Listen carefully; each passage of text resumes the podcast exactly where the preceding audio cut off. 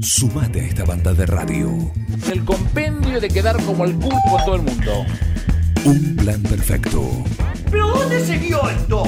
¿Estás adentro o estás afuera? Una cosa de las más repulsivas y repugnantes que he advertido en mi existencia. Un plan perfecto. Se le quemaron los libros, ¿eh? Una banda de radio. Tenemos en línea también el lujo de poder escucharlo como cada jueves a Eminencia, Jorge Berbere Delgado, que lo tenemos en línea para su masterclass de cada jueves acá en Un Plan Perfecto. ¿Cómo anda, Eminencia? Buen día. Juancito, buen día, un gusto como siempre compartir con vos este momento. Y igualmente, Charlar bueno, un rato. Teníamos eh, un- una parte pendiente del tema que trataste la semana pasada, el tema de todo lo que tiene que ver con trasplante de órganos. Bueno, faltaba eh, completar con alguna, algunos conceptos. ¿Cuáles son? Mira, eh, el primer concepto como para, para darle un cierre a este tema, que es uno de los temas de mayor expresión de la solidaridad y, eh, y auxilio a aquellos que necesitan, que les comenté, hoy tenemos una lista eh, para trasplante de 11.000, pers- más de 11.000 personas que están requiriendo eh, de un órgano para poder seguir viviendo. Eh, y, y la dificultad que existe, porque muchas veces no hay concientización, muchas veces este, la gente tiene ciertos prulitos en decir eh, sí quiero, sí acepto que donen eh, mis órganos. Sí. de- pasó lo que pasó desde el año 18 con una ley que ha tratado o que trata de resolver el tema del consentimiento, que era el temita que nos quedaba pendiente para, para que la gente conozca y sepa cómo funciona, porque creo tanto en el ámbito positivo como en el ámbito negativo, la libertad indica que tenemos derecho a decir que sí o que no. Básicamente la ley Justina, que es como se denomina, esto que algo comenté de Sí, el otro día. de 12 años. Que bueno, que empezó a investigar, que tenía una enfermedad terminal, tenía cáncer, empezó a investigar, y ella misma, em, eh, como era muy dificultoso conseguir un corazón para una nenita de 12 años, bueno, empezó a trabajar y a estudiar, y entre ella y sus padres este, lograron de alguna manera concientizar a, al Congreso, a, la cámara, a las cámaras legislativas, para sancionar y al pueblo entero sancionar una ley que flexibilizase de alguna manera con mayor claridad eh, el tema del consentimiento o la posibilidad de la ablación del órgano. Sí. Y establece lo que en principio que todas las personas mayores de 18 años eh, son eh, tienen que son posibles de ser eh, ablacionar sus órganos para después de la muerte, ¿no? O sea, órganos cadavéricos fundamentalmente. También la ley expresa la posibilidad de los órganos eh, de, trasplante de órganos o donación de órganos en vida. Pero lo que deja en claro, muy en claro, en, varios artículos, 31, 32, 33, no vale, pero a alguien le interesa leerla, este, ahí les doy los numeritos, y dice que toda persona capaz, mayor de 18 años, puede en forma expresa eh, manifestar su voluntad negativa o positiva a la donación de los órganos. Acá dice algo muy interesante. Dice, en forma expresa. En forma expresa significa que deberá manifestarlo y registrar la negativa o la afirmativa, eventualmente, aunque no tiene mucha importancia en hacerlo de esta manera, en alguno de los órganos o canales habilitados. Y dice una última frase, y ahí está el meollo de la cuestión, dice, de no encontrarse eh, esta expresión, o de no encontrarse la restricción o la negativa específicamente eh, de voluntad para donar sus órganos o condicionar la finalidad que ahora voy a expresar que es esto, se lo entiende como eh, eh, aceptante de la donación o con la posibilidad de poder donar o de, de hablar de la donación de sus órganos para la donación. ¿Se entiende? O sea que hay una, de alguna manera, una voluntad presunta, generalizada, porque si no la expresás fehacientemente, Sí, queda ahí. vos sos, eh, vos sos este, eh, eh, estás, eh, o sea, estás habilitando a la ablación de órganos. Exacto. Vos sos dador de los órganos. De hecho, sos dador, salvo que diga lo contrario. Exactamente. Y hay una cosita, una particularidad que la ley excluye específicamente a lo que son los eh, carnets de conductor. ¿Por qué? Porque normalmente los que realizaban eh, lo- el carnet de conductor, cuando decía este, es donante, eh, sí, no, ponían no, cruzaban. Entonces, la ley entendió que específicamente no, no se debe eh, pedir, eh, si existe de voluntad, eh, los canales habituales o los canales habilitados, como por ejemplo el Instituto Nacional eh, ce- Central Único Coordinador de Oración de Órganos e Implante, Ujú. el ICUCAI, el Registro Nacional de las Personas, eh, el Registro Civil y Capacidad de las Personas, Sí. o las autoridades sanitarias de la jurisdicción donde, donde está en julio el, el- el problema, eh, donde va a ser este, donde fallece un individuo. Calculá que esto es muy claro, que solamente pueden ser donantes de órganos aquellos que se encuentran en estado vegetativo permanente, eh, permanente Permanente. y en una sala de terapia intensiva. Claro, bajo ciertas condiciones. Claro, porque aquellos que fallecen de paro cardiorrespiratorio no, no son pasibles de órganos, porque como esto hay una inmediatez que, eh, eh, inclusive, mira, eh, en el único, o sea, la muerte, tanto como el, el comienzo de la vida, como el comienzo, como el fin de la existencia de la persona, que no era materia legislable hasta hace muy pocos años, o sea, en este caso hasta la sanción de la ley de trasplante de órganos, la última, la anterior a la a esta a la 27447, la ley no hablaba de cuando uno muere ni cuando uno eh, cuando uno es eh, persona. Hoy está la ley ha, incorporado estos conceptos que son tan interesantes. Yo creo que, este bueno mi, finalidad es aportar un poquito en estos temas que son de tanta de tanto interés y de tanta eh, en un escenario de tanta necesidad pública, ¿no? Para todo. Por eso es que eh, de la ley de trasplante vamos a hablar muchísimas cosas, pero fundamentalmente creo que lo importante es que la gente sepa cómo funciona, porque también aquel que no quiere ser eh, donante tiene que hacerlo expresamente. Eso no es reprochable. Simplemente lo único que sí uno trabaja mucho, eh, trabajamos, los que hacemos bioética, los que trabajamos en salud, eh, eh, aquellos que abogados, médicos, todos, eh, en, en difundir estas cosas y difundir también la necesidad de que seamos donantes, ¿no? Porque salva vidas. Calcular que hay siete, siete órganos que pueden ser donantes, por eso que eh, una de las publicidades que Justina estaba en esta campaña tan interesante para concientizar a la gente, decía siete por uno. O sea, eh, siete órganos pueden salvar una vida. Y eso es lo importante, que nosotros también podemos contribuir después de la muerte a salvar vidas como un elemento claro. solidario importantísimo. Así que por eso es mi inquietud y seguiremos charlando, eh, porque es un tema de, de constante actualidad y de constante dinámica, porque día a día eh, uno, uno va, la, la ciencia, la biociencia y la biotecnología van descubriendo cosas que eh, impactan en los seres humanos. Así es. Un temita que, que cuando, cuando hablo de esto, me recuerdo que hay movimientos hoy día eh, muy importantes, movimientos, eh, digamos, culturales eh, y, y- y- y- y movimientos culturales, sociales, que están hablando de algo muy interesante que yo lo comienzo a tratar y que ya hemos hablado, ya hemos escuchado a muchos filósofos hablar, que es el transhumanismo.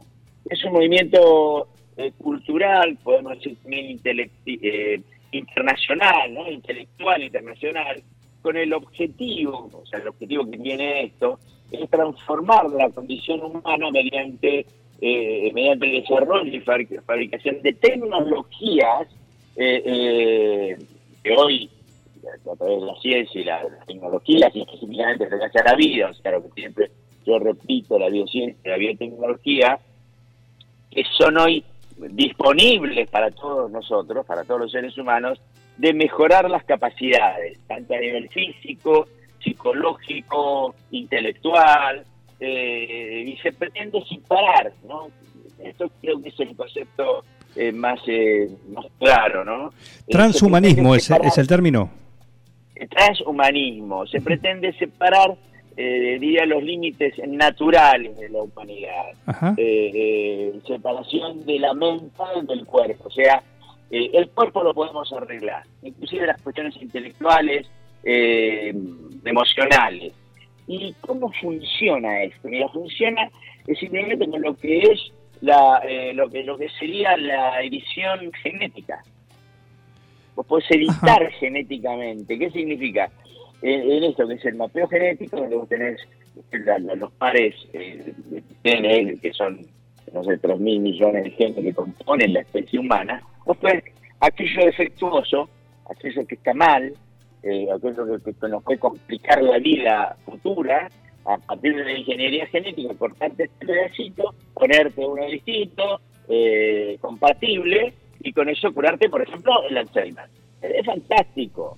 Desde el punto de vista de la salud y desde el punto de vista de- de- de- de- del beneficio que tiene el ser humano, en ese concepto que diríamos una desbiologización del ser humano. O sea, ya lo biológico pasa a segundo plano porque lo biológico lo podemos manipular. Y fíjate, lo interesante, hasta podemos construir artificialmente. Eso es un desarrollo futuro. Entonces, eh, eh, un, un hecho, una anécdota que la gente no debe saber, pero lo recordamos, que en, en- en- Hong Kong, en China, un científico en noviembre del año 18 llamado, eh, bueno, voy a pronunciarlo en castellano, se llama Yi Jiankui, que vos lo debés conocer porque habrá sido, eh, se habrá difundido, eh, ¿qué hizo? Una, editó genéticamente a dos gemelos para inmunizarlos sobre SIDA, sobre, sobre las posibilidades, porque habían nacido con SIDA. Aisló el gen, cortó la parte donde era la predisposición eh, eh, y, de alguna manera eh, los curó, va, no, no, no, no le... O sea, genéticamente sí, sí, quedaron inmunizados contra el SIDA. Bueno, a este señor, que era un profesor de la Universidad de Shenzhen, eh, en, en Hong Kong, de uno de los tipos más importantes en la comunidad científica, la propia comunidad científica reprobó la práctica. Y este señor eh, G, eh, es H-E, eh, lo arrestaron. Lo arrestaron. Lo arrestaron y después lo soltaron, pero después desapareció. Hasta ahora no se sabe dónde está. Ah, no está, claro. ¿Por qué? ¿Por qué? Porque si bien esto es una... En nuestro artículo 57 también prohíbe cualquier modificación eh, de los factores genéticos eh, en, el embrión humano, ¿no? No es que se prohíbe porque cualquier eh, intervención humana sobre el genoma humano, sobre los datos que heredamos y los modificamos, nos convierten en algo que es diferente al humano y podemos, eh, creo que en algún momento vos me comentaste, o sea, es, es el, el, el hombre eh, de, de un menú. Es ese El humano a la carta. El- Exactamente. Era lo que se habló hace muchos años del bebé a la carta. Ujú. Eh, eh, es complicado. ¿Por qué? Porque puedes construir, eh, hay muchas películas, ¿no? El de soldados eh, con super fuerza, con, Sí. con ciertas cualidades. Y es la intervención y la creación de eh, lo, lo no humano. Porque lo humano eh, también es la, la, la debilidad, también es la vulnerabilidad. eh, y eso lo resolvemos desde el punto de vista intelectual, ¿no? A través del análisis eh, de la virtud, como fundamentalmente, ¿no? Creo que lo hablamos muchas veces de la ética de la virtud, que sería la fortaleza, la templanza, la fraternidad, todos los elementos que componen Sí. eh, en, en la ética de la virtud, ¿no? Bueno, pero Por todo eso que es esto, importante el, el debate y el análisis. a- a- eh, justamente iba, vos pusiste la palabra debate y el análisis, porque justamente eh, parte de, digamos, del proceso cuando ocurren estas cosas, donde la ciencia avanza, avanza en pos de una mejora, por ahí en campos como este, como el, el del campo genético, la manipulación genética, que siempre quizás el cuestionamiento es hasta dónde, porque el límite no está. Exactamente, exactamente. Y es lo que nosotros, es lo que siempre digo y lo que, que repetimos eh, constantemente, eh, los que hacemos bioética, y hoy de alguna manera estamos eh, llegando a la comprensión y a la necesidad de este análisis, es que tenemos que poner algún límite. Hablamos de la ética de la responsabilidad y la ética de la convicción, la ética weberiana, ¿no? ¿Hasta dónde seguimos? ¿Hasta dónde podemos avanzar? Porque el desarrollo, la, la, la biociencia y la biotecnología como motores realmente positivos del desarrollo del ser humano para mejorar. El problema es cuando todo aquello que hacemos para estar bien se convierte en algo que en lugar de beneficiar perjudica, porque nos transformamos en otra cosa y no en seres humanos, ¿no? Claro. Y desde ahí donde comienza a analizarse eh, esto que es la convicción, es decir, hasta dónde, hasta dónde puedo avanzar, hasta dónde, qué hacer, qué no hacer.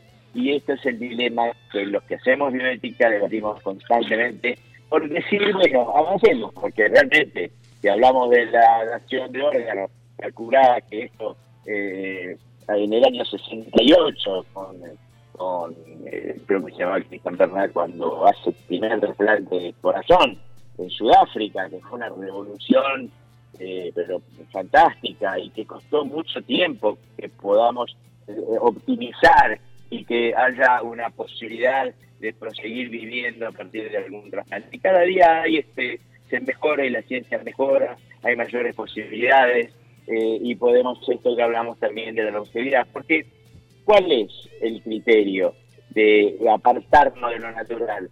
Eh, la singularidad y la, y la eternidad o la inmortalidad. Y son valores que tenemos que tener presentes y se justifican. Y es como dijimos, si la muerte es un valor absoluto, o sea, pretender no morir es un valor absoluto, ¿no? Así que son cosas de reflexión, Juan, que me parece que, que- que Lindísimo, lindísimo y, y debatirlo, ¿no? y por supuesto, me, me gustó este, este tema, ¿no? Este, este dilema porque está entre lo interesante y por supuesto el avance científico que, que siempre que se haga en pos de, de una mejora, bienvenido sea, ¿no? Pero, bueno, esos, esas ventanas Y que se van mejorar las abriendo, condiciones de vida, porque, viste, eh, prolongar la vida indefinidamente creo que es una contradicción. eh, primero, si no mejoramos la vida desde la calidad de vida. y claro. Exacto. Bueno, parte, parte de, la, de, de las charlas que tenemos cada jueves y la continuamos el próximo jueves ¿eh? con, con estos temas. Con todo gusto, y voy a adelantar algo para que pensemos, ¿no? A ver. sobre la inteligencia artificial y cómo todo aquello que, por esto que estamos hablando, cómo aquello que hace reemplazo al ser humano en las actividades laborales, sociales, van a convertirnos, y esto que hablamos también recién de la longevidad, eh, y, específicamente eh, hoy con las clases de, de los adultos mayores, cómo esto se torna en que hoy esta clase de adultos mayores que requieren seguir viviendo y por ahí no pueden cumplir tareas o cómo la previsión social se ve afectada. Hoy vas a un, ponele, vas a, a cualquier organismo y te atiende un robot. Ya no te atiende un ser humano. Pero este robot, eh, el, el único costo que tiene por ahí es una batería o la electricidad para llenar una batería pero no hace ningún aporte para que podamos los seres humanos seguir viviendo aquellos que han cumplido determinados tiempos en la vida. Los años cuando te dan vida, creo que lo mejor y esa experiencia que adquirís en la vida o las situaciones que pueden tornarse con algunas deficiencias, incapacidades relativas, por supuesto, no te permiten desarrollar una actividad que te permita vivir dignamente. ¿Y cómo hacemos? Porque hoy el tema previsión social el tema de cómo resolver a, a la gente mayor en cuanto a sus capacidades económicas o financieras se torna en el mundo algo muy dificultoso. Bien, Y hay que buscar alternativas, ¿no? Muy bien. Eh, muy peligrosas y estúpidas, así habían catalogado expertos las acciones de, del científico eh, coreano que recién mencionabas, ¿no? Ah, De- sí, sí, sí. En, sí, su, sí. en su mo- en su momento del profesor G. Yang Kui. Así. Exactamente, exactamente, Juan, exactamente. Pero Bien. por eso te digo, eh, eh, ahí donde vos miraste la misma comunidad científica, eh, se asustó. Claro. cuando podemos construir, cuando ah, nos apartamos de la propia naturaleza, o lo que somos, lo que, cómo salimos. y bueno. Ujú. Pero bueno, pensemos que, que tenemos todavía futuro. Difícil, porque ya te dije en algún momento que creo que hoy las generaciones nuestras eh, están algo desesperanzadas. Pero tenemos que seguir luchando, Juan. Hay que tener este el concepto de que lo único que no vamos a dejar es que perdamos esta naturaleza de sentimientos, de afecto, de solidaridad y fundamentalmente fraternidad. ¿Cómo no? Así que ese es, es el mensaje, ¿no? Por supuesto. Eh, un abrazo y gracias. ¿eh? Hasta el jueves próximo. Chao, Juan. Muchísimas gracias a ustedes y un gran saludo a toda tu audiencia, Juancito. Un abrazo, gracias Eminencia. ¿eh? Jorge Berbere Delgado, un lujo que tenemos acá en nuestro destacado staff de columnistas y panelistas que a lo largo de la semana cada uno está en un plan perfecto para contar lo suyo. En este caso, Eminencia, Jorge Berbere Del- Delgado, el prestigioso abogado, el titular de cátedra de familia de la Universidad eh, de Derecho de la Universidad, la Facultad de Derecho de la Universidad de Buenos Aires, eh, acá, como cada jueves en su columna en un plan perfecto. Seguí con el plan. No te basas. Cuando la mente se desconecta de la realidad. Un plan perfecto. es lo más importante que tenemos. Una banda.